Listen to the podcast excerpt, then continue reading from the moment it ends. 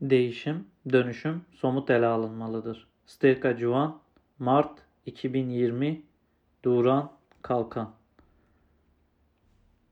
Günümüz insanlığı için büyük bir hazine var. Hiç bu kadar tarihsel tecrübenin yazılı hale getirerek insanlığa sunulduğu bir dönem yaşanmadı. İlk defa bu düzeyde yaşanıyor. Eskiden yazıya geçebilen bilgiler çok azdır. Dolayısıyla sonraki kuşaklara kalabilen bilgiler çok azdır. Bir yönüyle insanlar şimdi daha şanslıdır. Hazır bilgi bulabilecek durumdalar. Ama doğru değerlendirmezlerse yükün altında kalma tehlikesi de vardır. Mevcut bu kadar bilginin birikmesi onu da ifade ediyor. Eğitim ve öğretim birbirinden ayrıdır. Ama öğretim biraz eğitimi besleyen, destekleyen bir konumdadır. Dolayısıyla öğrenme işi olmalıdır. Bilgi dünyamızı geliştirmeliyiz. Bunu neyle yapacağız? Mao doğru bilgi nereden gelir diye soruyor ve iki yerden gelir cevabını veriyor. 1. Bilgi kitaplardan edinilir. 2. Yaşamın analizinden ortaya çıkartılır. Yaşamın derslerinden edinilir diyor. Yani pratikten çıkar. Her iki bilgiyi de önemsiyor. Çünkü kitabı bilgiler nihayetinde bizim için birer ezber olarak görülebilir ama son tahlilde yaşanmış pratiklerin yazıya geçirilmesini ifade ediyorlar. İnsan yaşamının toplum yaşamının sonuçları oluyorlar. Bir tür yaşanmışlığı ortaya koyuyorlar. Onların hazır bilgileri durumundalar. Günümüzün insanlığı olarak büyük imkana sahibiz. Fakat burada önemli bir ayrım noktası var. O bilgilere yaşamı pratiği birleştirmek, onları edinirken pratikte karşılığını görebilmek önemlidir. Ezberlememek gereklidir. Kitabi bilgi edinmenin iki biçimi var. Bir onların pratikte karşılığını görerek pratiğin bilgisi olarak edinmek ve öğrenmektir. İki ezberlemektir. Birincisi doğrudur, güçlendiricidir, geliştiricidir. Ama ikincisi çok yanlış, tehlikeli ve zararlıdır. Öyle kuru kuru bilgi edinmekle bir yere varamayız. Öyle edinilen bilgiler insanın sırtında birer yüktür. İnsan altında kalır ve taşıyamaz, yanıltıcıdır, aldatıcıdır. O halde kitaptan bilgi edinirken ezberlemeye çalışmamak gereklidir. Tam tersine yaşamda karşılığını görebildiğimiz, pratikte bütünleştirebildiğimiz kadar okuyup incelemeliyiz. O karşılığı mutlaka bulmalıyız. Önder Apo önünü kitabi bilgilerle aydınlattı. Onun için araştırmaya, incelemeye, okumaya büyük önem verdi. Değer biçti, çaba harcadı ama ezberlemedi. Pratikte karşılığını görerek okudu, inceledi, bir tarihsel bilince günümüzün aydınlatılmasına, devrimci görev ve sorumlulukların açığa çıkartılmasına hizmet edebilecek şekilde okudu ve inceledi. Özellikle pratiğe yönelim olduktan, Kürdistan'da devrimci pratik gelişmeye başladıktan itibaren de pratiğin bilgisini çıkartmaya çok önem verdi. Tümüyle partiyi analiz etti, değerlendirmeye tabi tuttu, inceledi, doğrularla yanlışları, hata ve eksikleri ayırıp bulup ona göre pratikten öğrenmeyi, doğrularla hata ve eksikliklerin derslerini pratikten çıkartarak ona göre düşünce gücünü, bilgi birikimini geliştirmeyi önemsedi. Eğitim sistemini ağırlıklı olarak buraya oturttu. Kendi çalışmaları olarak da kendisini buraya yöneltti. Pratik analizler çok yaptı. Çözümlemeler bunu ifade ediyor. Onlarda pratiğin çözümlenmesiydi. Bilgiyi pratikten çıkartmak çok daha canlı oluyor. Çözümleme denilen pratik analiz edilerek bir çizgi temelinde bir amaca bağlı olarak derslerin çıkartılması demektir. Önderlik kendi yöntemini çözümleme yöntemi olarak tanımladı. Toplumsal pratiğin çözümlenmesi, parti pratiğinin çözümlenmesi, birey pratiğinin çözümlenmesi, kişilik çözümlemeleri de buraya oturtuldu ve kişilik devrimi böyle bir çözümleme ekseninde geliştirilmeye çalışıldı. Pratikten öğrenmek, bilgiyi pratikten çıkartmak çok daha önemlidir. Çünkü çok daha canlı oluyor. Çok daha yaratıcı oluyor. Özellikle kendi pratiğinden ders çıkartmak bir kişi açısından çok daha güçlendirici, eğitici, donatıcı oluyor. Çünkü nihayetinde o bilginin çıktığı pratiği biliyor. Nasıl olmuş? O ders nasıl çıkmış? Bunlara daha iyi cevap verebiliyor. Dolayısıyla dersi pratikle daha iyi birleştirebiliyor. Bilgi ile pratik birleştirmesi daha güçlü oluyor. Yaratıcı yaklaşım bu temelde daha fazla gelişiyor. Kendi pratiğinin derslerini çıkartmak, eleştiri öz eleştirinin en temel eğitim silahı olması buradan ileri geliyor. En güçlü, doğru, güçlendirici bilgiyi kendi pratiğimizin analizinden çıkartacaksak buna öz eleştiri diyoruz. Başkalarının pratiğinden, parti pratiğinden çıkartacaksak Buna da eleştiri diyoruz. Eleştiri öz eleştiri pratiğin analiz edilip dersinin çizgi temelinde doğru ve yeterli derslerin çıkartılması anlamına geliyor. O dersleri çıkarttıkça da yanlıştan da doğru sonuçlar çıkarıyorsun. Doğrudan da doğru sonuçlar çıkartıyorsun. Ne kazandırıyor ne kaybettiriyor. Ne başarı getiriyor ne yenilgiye yol açıyor. Bunları görüyorsun. O zaman kazandıranı, başarılı olanı esas alıyorsun. Kendini yeni olaylara, pratiklere karşı onları başarıyla yürütmek üzere hazırlamış oluyorsun. Doğru bir anlayışa, duruşa, tutuma kavuşturmuş oluyorsun. Bilmiş olmak, yapmış olmak anlamına gelmiyor. Diğer bir boyut olarak ise şu belirtilebilir. Eğitime soyut yaklaşmaktan kendimizi kurtarmamız gereklidir. Eğitilmiş insan çok bilen, çok şey ezberlemiş insan değildir. Yaşamı ve mücadeleyi doğru yöntemlerle başarılı bir biçimde yürüten insana eğitilmiş insan diyebiliriz. O halde kendi eğitmeninin bilgi boyutu da elbette vardır. Bilmeden bir şeyleri doğru ve güzel yapamazsın. Fakat sadece bilerek bu işi yapamazsın.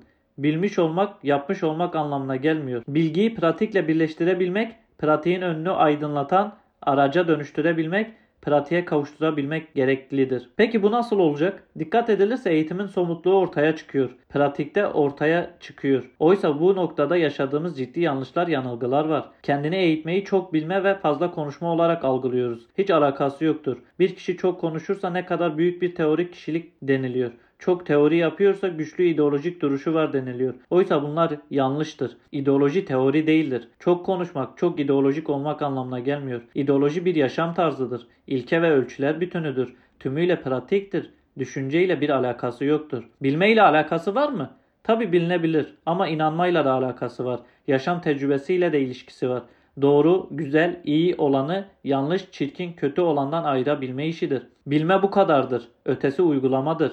Bir kişinin söyledikleri onun ideolojisi değildir. Yaptıkları yaşadıkları ideolojisidir. Söylediğine bakıp ideolojisi böyledir diye aldanmamak lazım. Ne yaptığına bakıp ideolojisini ona göre tespit etmek gereklidir. O halde ideolojik duruş pratik eğitimin bir boyutudur. İdeolojik ilke ve ölçülerde gelişmekse pratik ve davranışla ilgilidir. Daha doğrusu somutlaştığı nokta orası oluyor. Doğru devrimcilik teori pratik bütünlüğü içinde olan devrimciliktir. O halde kendimizi eğitmeyi soyut olarak ele almamız sadece bilgi edinme olarak görmemek gereklidir. Yaşam ve mücadele tarzında, üslubunda, temposunda yaşanan değişiklikler sağlanan gelişmelere aslında eğitim dememiz, eğitimi orayla bütünleştirmemiz gereklidir. Önderlik eğitim devreleri içerisinde birçok şeyi tartışıyordu. Ama eğitimin sonuna gelindi mi eğitim düzeyini tarz, üslup ve tempo ile ölçüyordu. Kişilerin hazırlık düzeylerini anlamaya çalıştığında sorduğu soru o oluyordu. Önderlik tarzını gördün mü? Anladın mı? Sen de öyle uygulayabilir misin? Önderliğin üslubunu kavradın mı? Önderliğin temposunu gözlemledin mi? Sen de öyle bir tempoyu gösterebilir misin? Böyle bir üslupla hareket edebilir misin? Önderlik, üslubunun temel özellikleri neler? Tarzı nelerdir? diye soruyordu. Bu dünyada ne olmuş? Tarihte neler olmuş? Biraz anlat demiyordu ve buradaki gözlemlerini kişinin ulaştığı düzeye vereceği cevaplara bakıyordu. Ne kadar pratik gözlem sahibi olmuş? Pratikten ne kadar sonuç çıkartmış? Dolayısıyla ne kadar görmüşse kendini ona göre şekillendirebilir. Kişinin kendini eğitmesi somuttur. Değişim, dönüşüm somut bir durumdur. Somut ele alınmalıdır. Tutum, davranış, ölçü, özellik değiştireceğiz. Neye göre değiştireceğiz? Elbet önderliğe göre değiştireceğiz. O halde önderliği öğreneceğiz. Nereden öğreneceğiz? Nasıl öğreneceğiz? Elbette önderliğin kendisinden öğreneceğiz. Elimizde böyle bir imkan var. Birisinin bize önderliğin nasıl olduğunu söylemesine gerek yoktur. Görüntüsü de ortadadır, yaptıkları da ortadadır, yazdıkları da ortadadır. Kendisini hiç kimsenin aracı olmadan okuyup öğrenilmesi için izaha kavuşturmuş, o imkanı yaratmıştır. O halde okuyalım, bakalım, görelim. Önderlik gibi olalım. Biz de kadro eğitmek demek, militanlaşmak demek, Önderlik ölçü ve özelliklerini, tarzını, üslubunu ve temposunu edinmek demektir. Önderlik ölçü ve özelliklerine göre kişiliğini, anlayışlarını, davranışlarını değiştirmek demektir. Red kabul ölçülerini, doğru yanlış, çirkin güzel, iyi kötü özelliklerini değiştirmek demektir. Önderliğe göre olmak, önderliğinkini esas alıp özümsemek demektir. Önderlikle ters bir sözün, bir davranışın varsa onu hemen değiştirip önderliğinkini esas alarak kendine önceden verilmiş olanı kesip atmak demektir. Böyle bir mücadele yürütüyor muyuz? Eğitimi böyle ele alıyor muyuz? Önderliği böyle öğreniyor muyuz? Kendi kişiliğimizi değiştirmeye böyle yöneliyor muyuz? Davranışlarımızda, yaşam tarzımızda, sözümüzde kendimizde ne kadar değişiklik yapıyorsak o kadar kendimizi değişime dönüşüme uğratıyoruz. Yani kendimizi eğitiriyoruz. Eğitim kişiliğe dönüşecekse, pratikleşecekse o zaman eğitimi şöyle ele alacağız. Söz ve davranışlarımızda önderliğe ters olan ne varsa hemen onu bulup değiştirmek, bulduğumuz an karar verip değiştirmek, o kararı ve iradeyi göstermek mümkündür. İnsan bunu yapabilir. Bunu yapamazsa o zaman değişim dönüşüm olmaz. O zaman gelişme olmaz. Kendini eğitme olmaz. Oysa önderlik benim temel karakterim değişim ve yenilenmede dedi. Oysa önderlik benim temel karakterim değişim ve yenilenmedir dedi. Değişimin dönüşümün olacağına inandığı için bu kadar eğitim yaptı. Eğer değişim dönüşüm olmayacağını düşünseydi hiç bu kadar zaman harcamazdı. Emek harcamazdı. Eğitime bu kadar çaba harcamazdı. Üslubun neyse kişiliğin, ideolojin, özelliklerin odur. Gizleyemezsin. Sen benim konuşmama bakma, davranışıma bakma. İçimde ne fırtınalar geçiyor ona bak diyemezsin. İçinden nelerin geçtiğini nereden bilelim? İçerin dışarıya yansıdığı kadar seni var ediyor. Örgüte, topluma, eyleme dönüştürüyor. İnsan olmanın ölçüsü budur. O halde dışarıya nasıl yansıyorsak dış içimizi öyle bilir. İstediğimiz kadar kendimizi farklı gösterelim. İçimiz dışımızdan farklı diyelim. Öyle bir gerçeklik yoktur. O kendini kandırmadır. Aslında öyle bir şeyin anlamı ve değeri yoktur. Önderlik bir yaşam, ölçü ve çalışma kuralları ortaya koydu. Önderlik ölçüleri dediğimiz parti militanlığında somutlaşmış olan ölçüler kesinlikle böyledir. O halde kendini eğitmek demek onları doğru anlamak, özümsemek ve ona göre kendini değiştirmek demektir. Bütün ayrıntılarıyla önderlik özelliklerini inceleyelim. Önderlik ideolojisi nedir? Yaşam tarzı ne? Önder Apo'nun söz ve yaşam özellikleri nelerdir? Üslubu nasıl? Davranışı nasıl? Neye doğru diyor, neye yanlış diyor. Neye güzel diyor, neye çirkin diyor. Önderlik anlayışından, duygusundan, ruhundan, davranışından farklı olacağız. Ama özgür Kürt olacağız. Bu mümkün mü? Ne olacağımıza karar verelim. Böyle arada muğlak kalmayalım. Ne olmak istediğimize karar verelim. Onun nasıl olacağının ölçülerini çıkaralım. Ondan sonra da öyle olmak için kendimizi değiştirelim, dönüştürelim. Tutarlı insan iradeli insandır. İnsanın değiştirme gücüne, iradesine güvenelim. Tutarlı insan iradeli insandır. Kendimizi nasıl değiştirebileceğimizi bilsek değiştiririz. İnsan isterse her türlü iradeyi gösterir. PKK'daki irade sonsuzdur. Bu irade 14 Temmuz Büyük Ölüm Orucu direnişiyle de ortaya çıktı. Bu öyle bir irade ki Kemal Pir düşmana maddi gücünüz bizi kendi istediği gibi var edemez dedi. Bilinç ve istek bu düzeyde ve iradeye yol açıyor. 14 Temmuz ölüm orucu direnişini zafere götürdü. İdeolojik yenilgi olarak düşmana en ağır yenilgisini yaşattı ve düşmanın kendisini kaybedeceğini ortaya koydu. TC devleti hala onun etkisinden kurtulamıyor. 14 Temmuz direnişçileri düşmana zaten kurtulamayacaksınız dediler. Demek ki insan böyle bir irade gösterebiliyor. Gösteremez diye bir şey yoktur. Ben böyle bir iradeyi gösteremiyorum, değiştiremiyorum. Doğru şöyledir ama ben öyle yapamıyorum alışmışım, alışkanlıklarımın, davranışlarımın esiriyim dememek lazım. Evet alışkanlık tehlikeli ve kötüdür. Değişim dönüşümü engelleyen kesinlikle alışkanlıklardır. Alışkanlıklar etkilidir. Fakat bu değiştirilemez anlamına gelmiyor. İnsan doğruyu anlasın, karar kılsın, istesin. İnsan iradesinin yapamayacağı hiçbir şey yoktur. Devrimci iradenin yenemeyeceği hiçbir zorluk ve engel yoktur. Apocu hareket bunu kanıtlayan bir harekettir. Bu kadar yaşamını ortaya koymuş, özgürlük için bu kadar şehit vermiş, her türlü ve eylemi yapmış olan bir hareketin militanlığı mı? Bazı söz ve davranış değişikliği yapamayacak, bazı alışkanlıklardan kendini kurtaramayacak. Hayır, kurtarabilir. Ama önce neyi değiştireceğini, değiştirmesi gerektiğine inanması lazım. Doğrunun böyle bir değişiklik olduğunu bilmesi gereklidir. O halde doğruları bileceğiz, inanacağız. Bir de onu gerçekleştirmek için mücadele edeceğiz. Önderlik, siz yanlışlarla birlikte yaşamayı kabul ediyorsunuz. Ben ise reddediyorum. Yanlışı buldum mu onu yok etmek için gerekirse bıçakla keser gibi kesip kendimden atıyorum. Değiştirmeden, doğruya ulaşmadan onunla kesinlikle yaşamıyorum. Ama siz yaşanılır görüyorsunuz. Yanlış bildiğinizi kabul ediyor, birlikte yaşıyorsunuz, yanlış sözde yaşıyorsunuz, yanlış davranışta yaşıyorsunuz, yanlış tutumla yaşıyorsunuz, yanlışlığını bile bile yaşıyorsunuz. O halde yanlış karşısında yeniliyorsunuz. Düşman karşısında yenilmeden önce kendi yaşamınızda yeniliyorsunuz. Savaşı cephede değil, yaşamda kaybediyorsunuz. Askerlikte değil, ideolojik duruşta kaybediyorsunuz dedi. Önderlik gerçeği bir değişim dönüşüm gerçeğidir. Apocu militanlığın temel karakteri yenilmez iradesidir. Her zaman her zorluk karşısında başarıyı, zaferi esas alan bir iradeye sahip olmasıdır. Atmamız gereken alışkanlık çok güçlü de bırakamıyoruz denilemez. Atılması gereken alışkanlıkları atamıyor ve aşamıyorsak öyle de olabiliyor görüyoruz. Bu da doğru olur görüyoruz. Çünkü düzen bize öyle öğretmiştir. Hepimiz o düzenden başladık. Hepsi de partiye fazlasıyla zaten yansıyor. Öyle olduğumuz için değiştirmiyoruz. Reddettiğimiz an her şey bitmiştir. Red kabul ölçüsü diyoruz. Reddetmediğimiz için değiştirmiyoruz.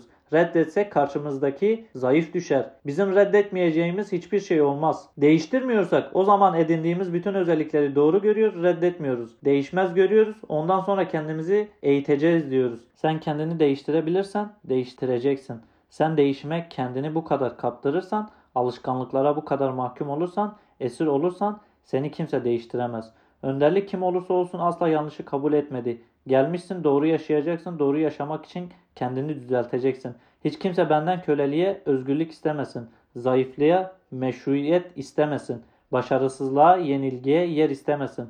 Bunları kabul edersem o zaman benim varlığım biter dedi. O halde zayıf olan, yanlış olan, köle olan kendisini değiştirecek. Önderlik gerçeği böyle bir değişim ve dönüşüm gerçeğidir. Kendini eğitmek, önderliğe katmak işte bu tür değişim ve dönüşümü yaşamakla oluyor. Bunun ne kadar somut olduğunu bilmek önemlidir. Önderlik neye kötü diyor, neye iyi diyor. Ona bile bakmıyoruz. Önderlik ve parti ölçülerinden kaçarak parti militanı olunmaz. Kendimizi eğitemeyiz. O zaman önderlik ve partiye karşı nasıl etkili mücadele edeceğiz diye kendimizi eğitiriz.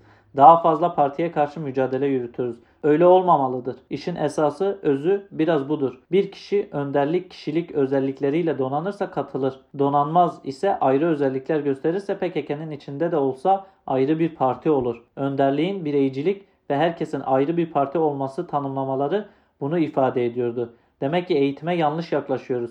Kendini eğitmek demek ne demektir? Onu doğru ele almıyoruz. Özellikle de somut olarak ele almıyoruz. Önderlik ölçü ve özelliklerine göre değişim dönüşüm olayı olarak ele almıyoruz. Eğitimin temelini ideolojik eğitim, onun da önderlik yaşam tarzı olduğunu incelemiyoruz. Özgür yaşamın ölçüleri önderlikteki ölçülerdir. Önderliğin işe el atışı büyük bir tutku ve başarma azmiyetiyleydi. Acaba olur mu, olmaz mı, tam hazır mıyız, yapabilir miyiz, yapamaz mıyız?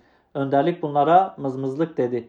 Yaşama ve işe böyle yaklaşarak biz apocu militan olamayız. Yaşama ve işe doğru yaklaşmamız lazım. Önderlik nasıl bir duruş gösterdi, nasıl mücadele gücü olduğunu savunmadı, yazdı. Özgürlük savaşçısı olmanın özelliklerini, onun şiddetini, dehşetini, gerginliğini, öyle bir militanlığın nasıl yaşandığını ortaya koydu.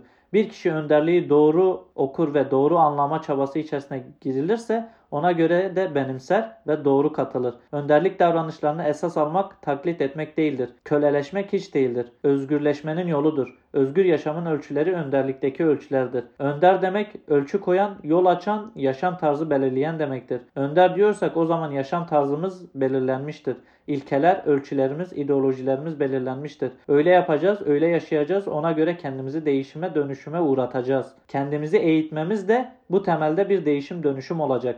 Eğitime yanılgılı ve soyut yaklaşımlardan kendimizi kurtaralım. Düşünce davranışa bağlıdır. Davranış da düşüncenin yansımasıdır. Davranışı değiştirdin mi düşünce sisteminde müthiş değişiklikler oluyor. Zihniyet devrimimin esas üslup ve davranış değişikliği demektir. Oradan gerçekleşiyor. O da çok somuttur.